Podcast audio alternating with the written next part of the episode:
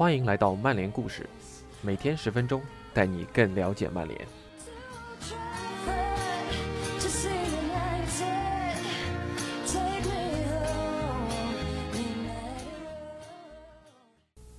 今天的内容承接昨天，以下是今天的内容。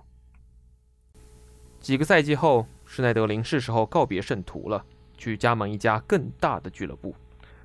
谈到2015年夏窗时，他这样说道：“之前热刺对我有兴趣，因为波切蒂诺在那儿，还有另外几家俱乐部联系了我的经纪人。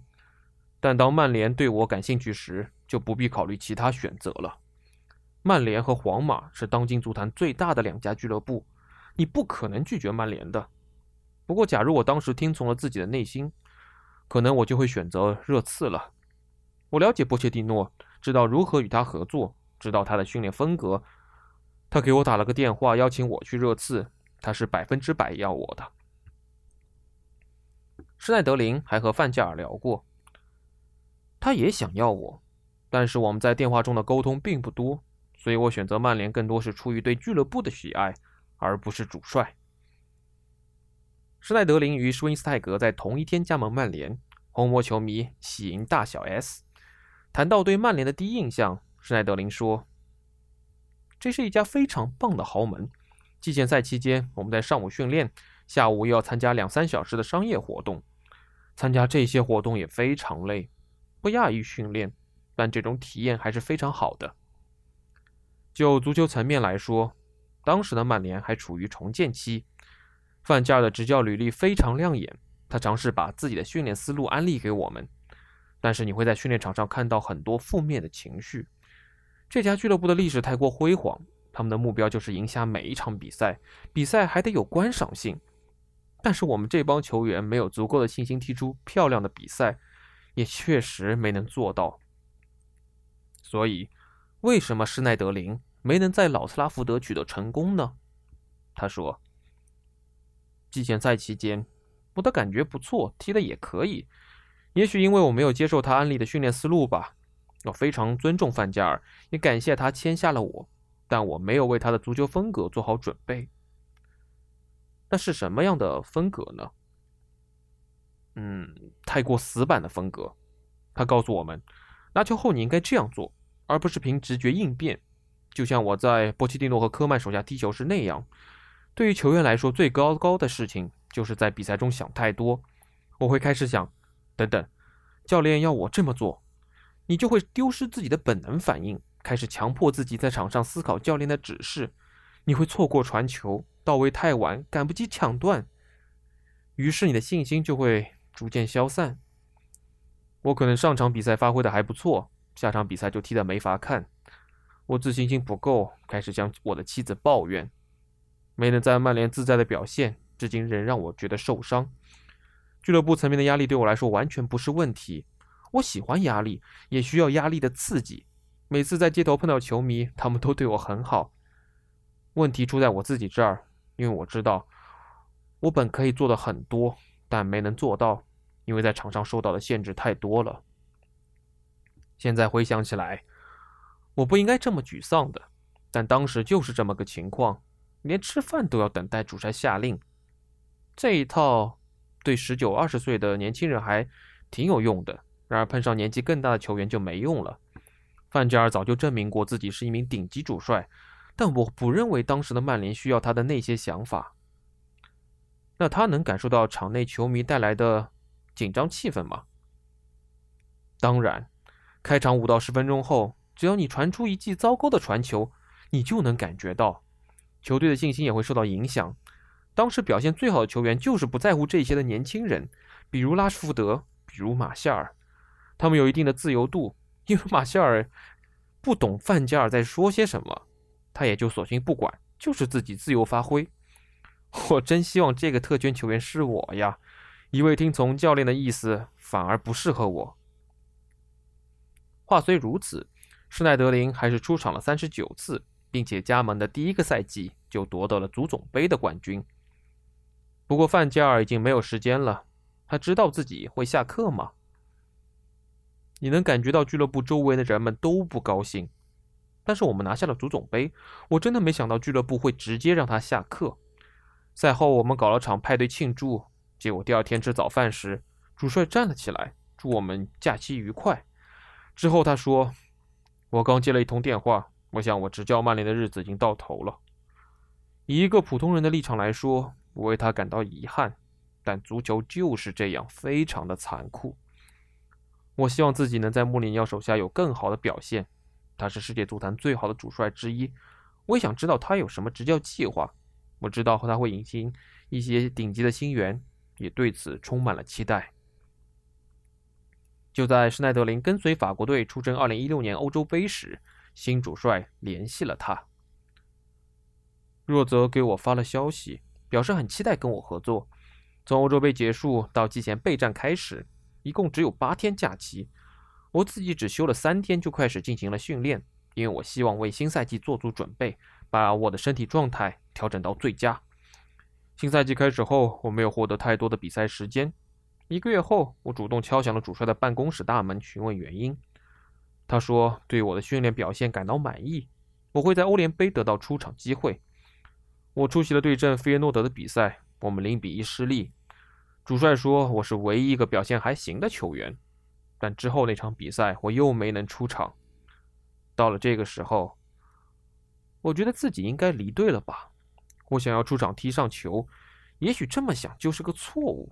你必须尽一切努力才能在曼联取得成功，但我没能展现出足够的耐心。当时科曼也联系了我，希望我能去埃弗顿。莫里尼奥并不想让施耐德林离队，他说我会得到机会的。但是这话没能兑现。他说我在训练中的表现非常好，可以在客战利物浦的比赛中登场。可惜我周中遭遇了伤病，没法出场了。我再次找到若泽，说自己想离队去埃弗顿。这一次他回复说：“我能说什么呢？我也不想强留一名不愿留下的球员。”二零一七年一月，施耐德林以两千四百万英镑的价格加盟了埃弗顿。头半年的情况远超他的期待。我们阵中有卢卡库和巴克利等球员，我自己的表现也不错，每周都能出场，球迷也非常喜欢我。我们最终排名联赛第七，获得了欧联杯资格，我非常开心。然后就迎来了艰难的第二个赛季。我们的开局并不好，球迷们将科曼视为替罪羊，他最终下课了。然后一个和我有关的故事改变了我在埃弗顿的生活。二零一七年十一月。对阵里昂的比赛，我吃到两张黄牌被罚出场。数周前科曼已经下课了，我很沮丧，因为如果你决意解雇一名之前那个赛季成绩不错的主帅，你得找一名更出色而且做好准备的主帅接手球队。我是为了科曼才签约的，我相信他的舰队计划。埃弗顿扶正了之前执教 U23 的恩斯沃斯，他的比赛风格与科曼不同，加入了更多长传。而我的表现并不好，这也是事实。我们即将迎来同沃特福德的比赛，周五全队进行了恢复性的训练。然后恩斯沃斯说，这十八名球员将会进入本周末的大名单，其他球员去另一块场地训练。而他没有念到我的名字，我感到非常震惊，但还是去了那块场地继续训练。当时邓肯·福格森是助教，他看向了我、米拉拉斯和克拉森。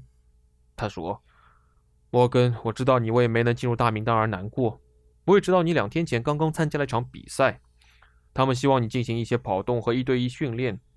如果你觉得不舒服，你可以先进去，我们明天再训练。”我回复他：“我不会对你说谎的，我确实有点身心俱疲了。那今天就这样吧。”他说：“如果有其他人觉得自己不适合训练，也可以先离场。”米拉拉斯也进来了。之后，我在更衣室里感谢了邓肯。我们之间没有任何的问题。之后，球队击败了沃特福德。赛后，利物浦回声报称，我和米拉拉斯因为态度不好被赶出了训练场，而这并非事实啊！